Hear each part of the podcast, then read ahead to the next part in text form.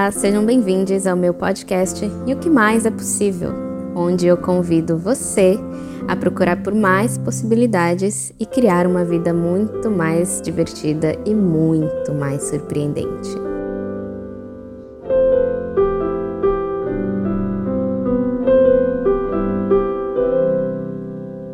Meus amores, tudo bem? Espero que sim. Sejam bem-vindos a mais um episódio.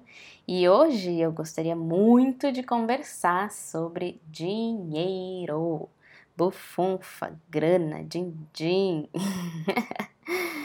Quantos aqui têm facilidade em lidar com seu dinheiro? Quantos aqui se sentem bem lidando com seu dinheiro, seja ele pouco, seja ele muito?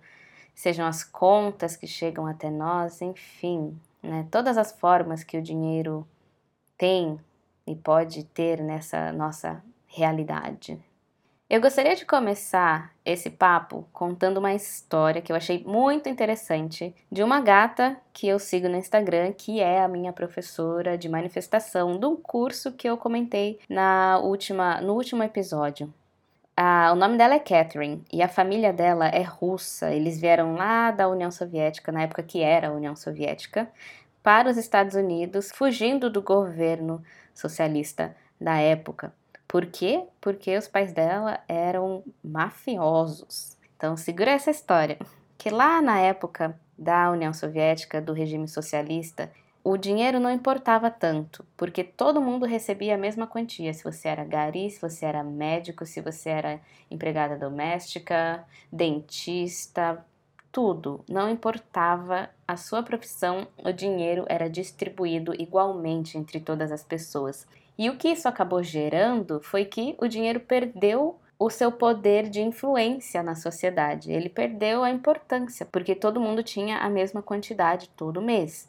E aí você pensaria, uau, o dinheiro perdeu importância, então as desigualdades diminuíram, as guerras diminuíram, sei lá, né? Tudo que a gente acha que vai acontecer se o dinheiro deixar de existir, não é mesmo?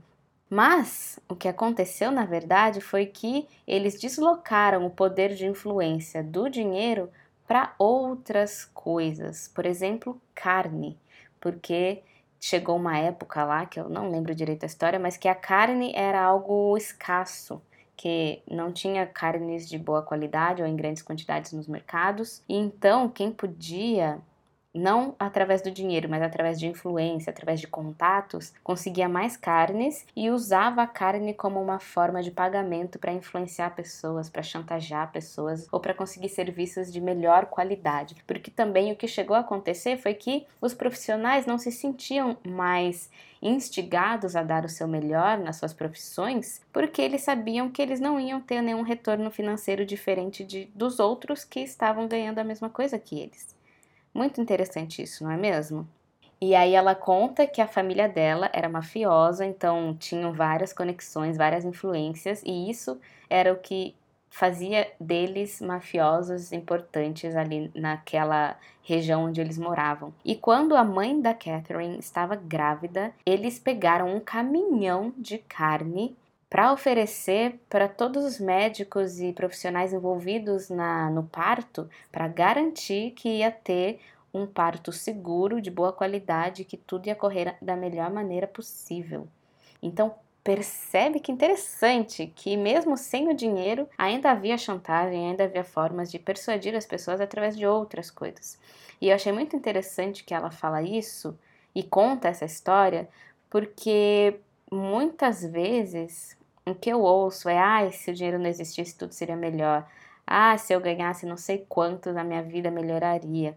E como, sim, óbvio, o dinheiro é importante para a gente suprir as nossas necessidades básicas, sair da, do modo de sobrevivência, comprar coisas que nos deixam bem, que nos trazem um bem-estar. E óbvio que o dinheiro é importante nessa nossa na nossa sociedade capitalista.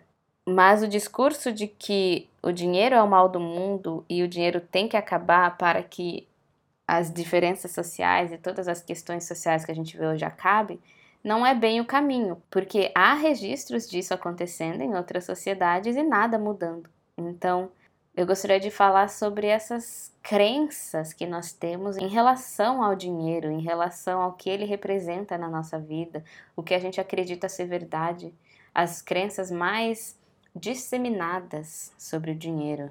E como a gente acaba fechando uma porta, um fluxo de dinheiro na nossa vida, porque a gente criou julgamentos e criou restrições sobre ele. Por exemplo, eu tenho uma ótima amiga que ela falou assim: Meu, eu cansei de ganhar dinheiro dos meus pais, eu cansei de receber uma mesada todo mês, eu quero trabalhar e eu quero fazer o meu dinheiro. Percebe o que está implícito nessa fala? Ela fechou um fluxo de dinheiro que vinha com muito amor dos seus pais para poder validar o fato de que o dinheiro que ela ganhava valia muito mais para ela, né? Ela se sentia muito melhor criando e fazendo o próprio dinheiro através do seu próprio trabalho do que recebendo de mão dada sem nenhum esforço dos pais. E aí já vem a primeira crença, né, de que o que é dado de mão beijada não vale tanto quanto o que a gente faz através do nosso esforço. E isso é uma crença que, nossa, deve datar do que da época em que os, os donos de fábrica, os chefes queriam fazer os seus empregados trabalharem mais. Então se disseminou aí a ideia de que o trabalho duro, o esforço, ele era visto como algo bom. Porque quem que se beneficia quando alguém se esforça? O que está recebendo o resultado desse esforço, que é que é o produto da, da fábrica, o produto do negócio, né? Enfim, da empresa. Então percebe como é uma crença que não te beneficia se você é a pessoa que está se esforçando. Você está lá achando, uau, olha como eu sou uma pessoa ótima. O meu dinheiro vem do meu esforço. Mas a que custo que o seu dinheiro vem do seu esforço?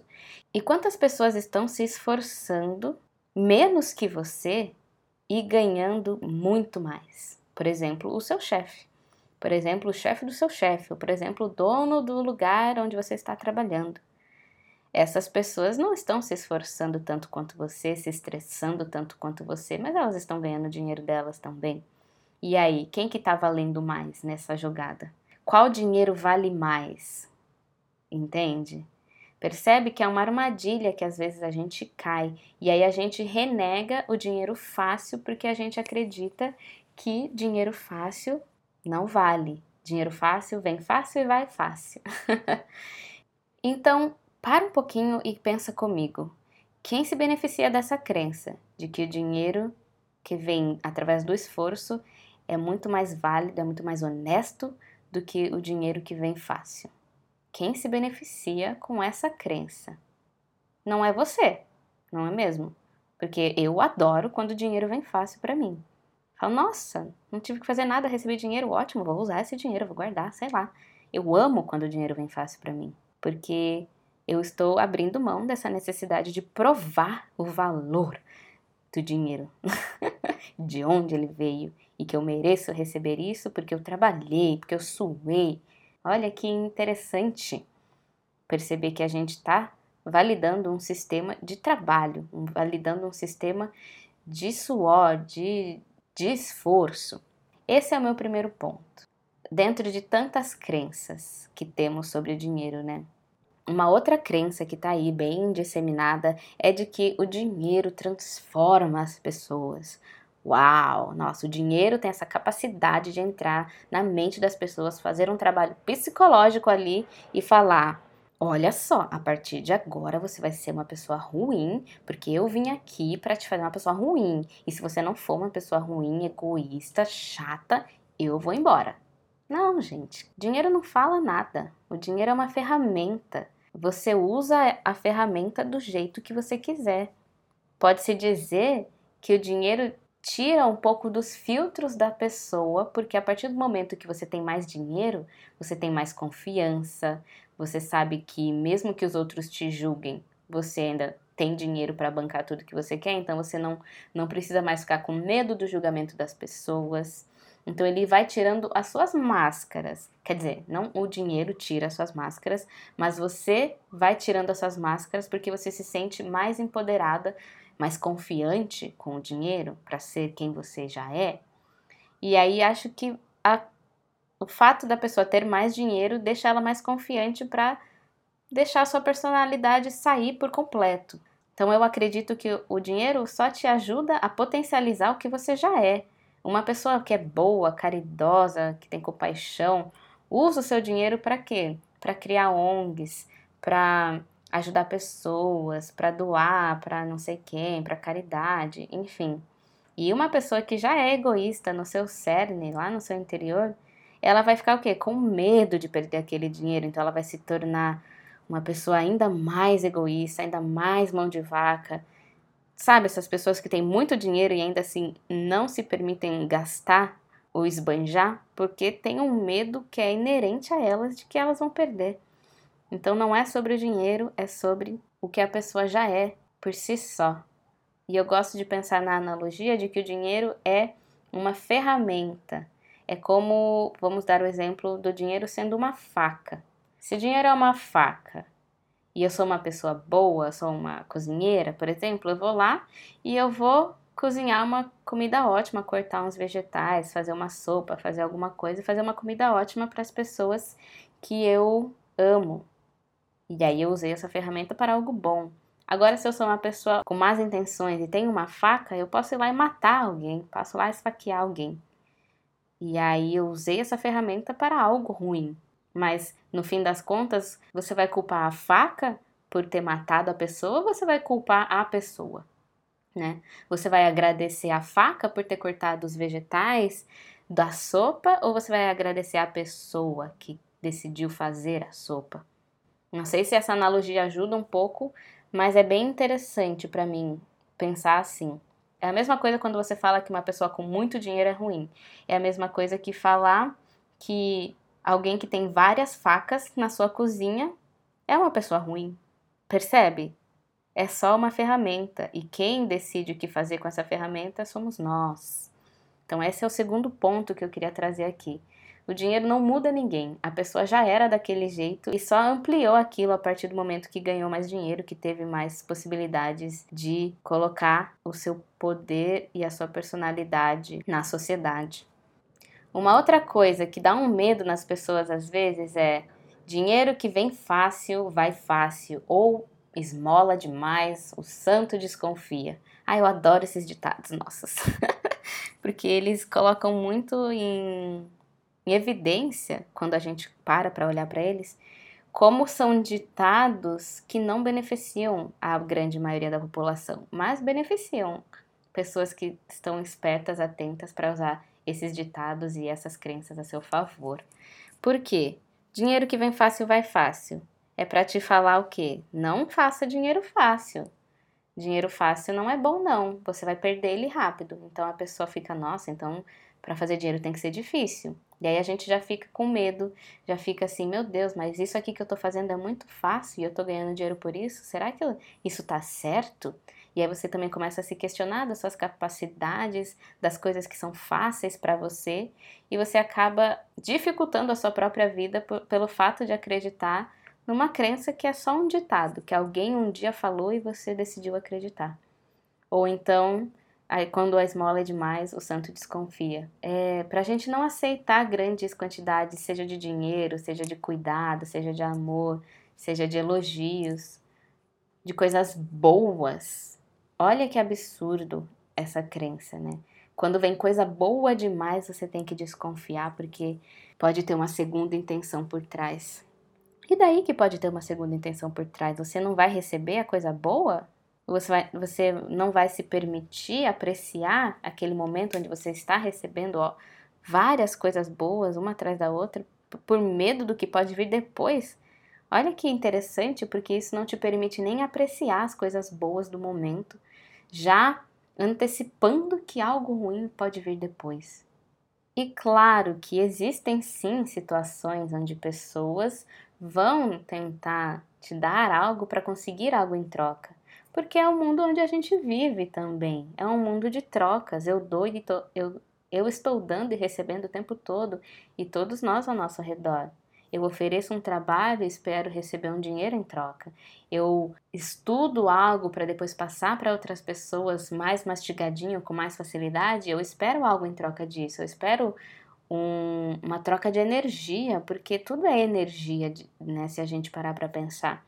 Então, se eu estou oferecendo a minha energia, o meu tempo, a minha dedicação para que quer que seja, eu espero sim receber uma energia de volta. Não importa se é em dinheiro, se é em carinho, enfim. É normal, a gente não precisa demonizar essa vontade de querer algo em troca. Porque é o normal do ser humano, da nossa sociedade, é assim que nossa sociedade é construída. Então, gente, quando vocês receberem coisas muito boas de quem quer que seja, aceita sim. Aceita, aceita mesmo.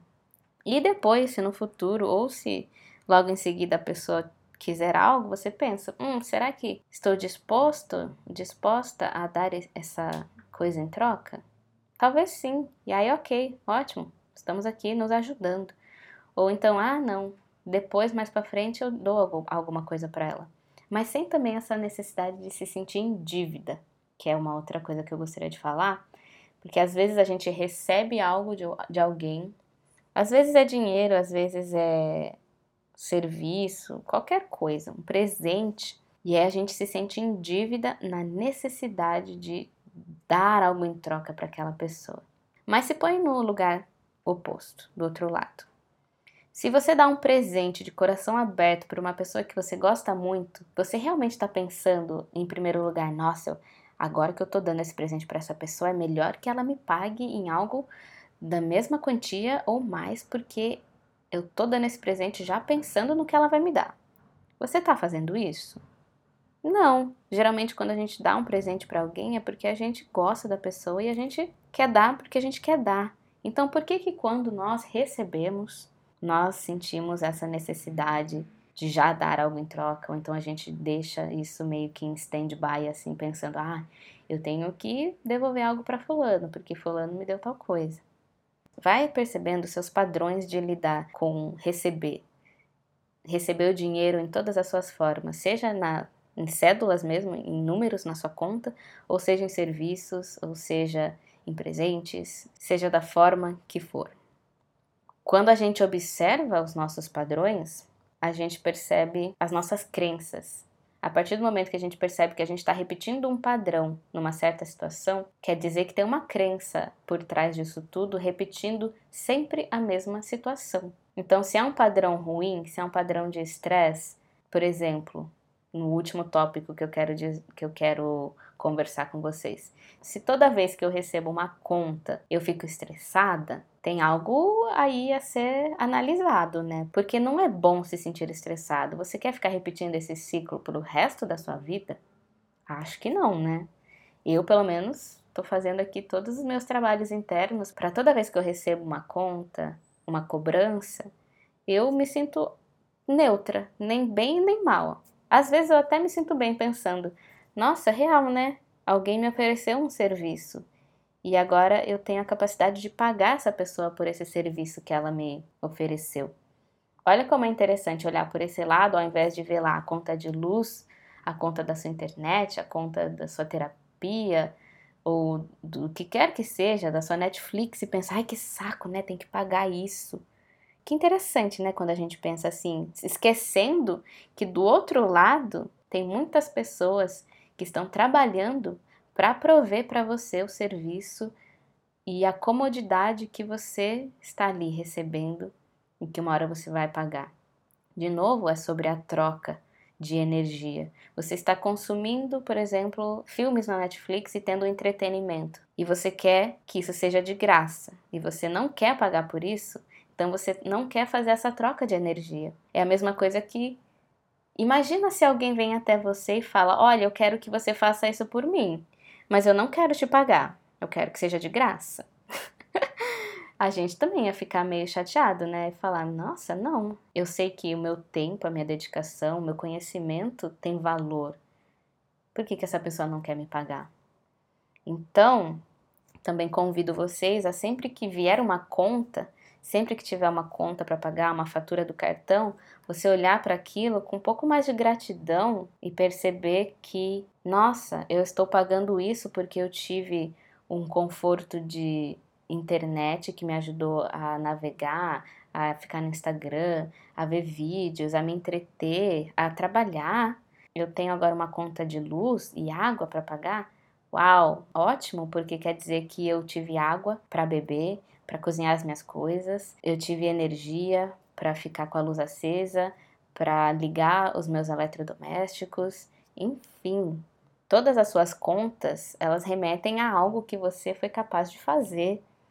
Então, como seria transformar essa energia de estresse, de medo, de frustração de ter que pagar uma conta em gratidão por ser capaz de pagar essa conta? E também tem a parte onde a gente recebe uma conta altíssima e a gente fala: Meu Deus, não sei como vou pagar isso, e começa a se estressar. e aí eu entendo muito bem também que é normal, né, a gente achar que não vai conseguir pagar, mas olha para trás, para todas as outras vezes em que você recebeu contas altíssimas e inesperadas e percebe quantas dessas vezes você não conseguiu pagar. Acredito que muito poucas, né? Ou nenhuma, dependendo de quem está me ouvindo. de alguma forma, em algum momento, você recebeu a quantia que precisava para pagar aquilo e a conta foi paga. E a preocupação foi um tanto quanto inútil, porque ela não te ajudou. porque no fim a conta foi paga. Então, esse é um pouquinho mais difícil quando você ainda não sabe como vai pagar a conta e aí você se estressa com esse medo do futuro, onde você vai ter que lidar com aquilo, mas percebe que se você partir de um lugar de mais calma, de olhar para o passado e perceber, eu fui capaz de pagar minhas contas até agora, não fui? Então eu vou conseguir pagar essa também. Ainda não sei como, mas eu acredito que eu vou conseguir. Nem que eu tenha que pedir um empréstimo, nem que eu tenha que pedir para minha família, nem que eu tenha que fazer um turno extra, fazer um bico, alguma coisa, um frila, alguma coisa que vai me ajudar a ter essa grana. Porque a gente sabe como fazer dinheiro. A gente já tem várias possibilidades na nossa frente e às vezes a gente se fecha quando a gente fica estressado e a gente acha que não tem nenhuma. E a gente só fica no, no looping do estresse, no looping do medo, no looping da preocupação sendo que esses loopings deixam a gente em looping, né? não, não ajudam a gente a ir para frente, a encontrar as respostas. Então, realmente é um convite aqui para quebrar esses padrões, quebrar os padrões de, de medo, principalmente, de nervosismo, de frustração, porque no fim das contas o dinheiro sempre aparece das formas mais inesperadas eu acredito que muitos aqui já, já passaram por isso, de não saber de onde o dinheiro ia vir e de repente o dinheiro apareceu. E aí ficar naquela sensação de uau, caraca, olha de onde que veio, sabe? É muito interessante. Quanto mais a gente vai se abrindo, quanto mais a gente vai se analisando, vendo esses padrões, conseguindo perceber o que, que eu tô acreditando aqui. E aí olhar para essa crença e falar, nossa, mas isso precisa ser desse jeito? Não. E, dá, e aí fazer esse trabalho de liberar essa crença e falar, tá, não precisa ser assim. Então, como que pode ser a partir de agora? Eu escolho parar de acreditar nisso, nessa escassez, nesse medo de que vai acabar, nesse medo de que não vai dar, e escolho agora algo diferente. Escolho acreditar o oposto disso, ou escolho acreditar que o dinheiro sempre está vindo para mim de alguma forma, nem sempre eu sei qual é essa forma, mas eu sei que o dinheiro está sempre vindo porque existe um fluxo constante. Isso dá uma calma, isso traz um outro estado de espírito, uma outra forma de lidar com as situações da vida. E uma outra dica que eu deixo aqui é que toda vez que eu passo o meu cartão de crédito nas minhas compras, eu olho para o valor que dá a conta e eu falo gratidão, eu sou capaz de pagar essa quantia e eu sei que tem muito mais da onde essa quantia vai vir. Para eu ficar me relembrando mesmo o tempo todo de que sempre tem mais da onde vem aquela quantia de dinheiro. Quanto mais você repete isso para você, depois de meses se repetindo, você começa a acreditar. Porque você começa a ver as provas disso na sua vida. Você começa a colocar sua atenção na onde tem dinheiro, de onde o dinheiro vem, e não aonde está faltando, e não aonde não tem. Que quando a gente foca na onde não tem, é fácil ficar nervoso, com medo, mas quando a gente foca na onde tem e as formas como o dinheiro vem, para mim, pelo menos, dá essa amenizada assim, todo esse estresse. Então, meus amores, eu acho que é isso que eu queria falar hoje. Me conta se faz sentido para você, se você consegue se enxergar em alguma dessas situações e exemplos que eu dei.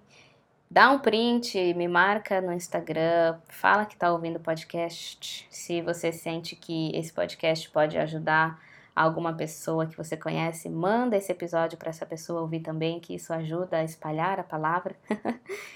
e espero que a partir de agora você traga um pouco mais de consciência para suas questões com dinheiro, porque o dinheiro vai estar na nossa vida até o dia que a gente morrer. Eu acredito que o capitalismo não vai cair tão cedo. Então, pensa nesse relacionamento. É um relacionamento que você quer ter na sofrência, no medo, na ansiedade, ou é um relacionamento que você quer ver com mais amor, com mais gratidão, com menos medo, né? É sempre pensar a longo prazo, eu quero realmente me sentir assim toda vez que eu tenho que lidar com dinheiro? Acho que não, né? Espero que todos tenham aí um ótimo dia. Gratidão por ouvirem até aqui e vejo vocês no próximo episódio. Mua!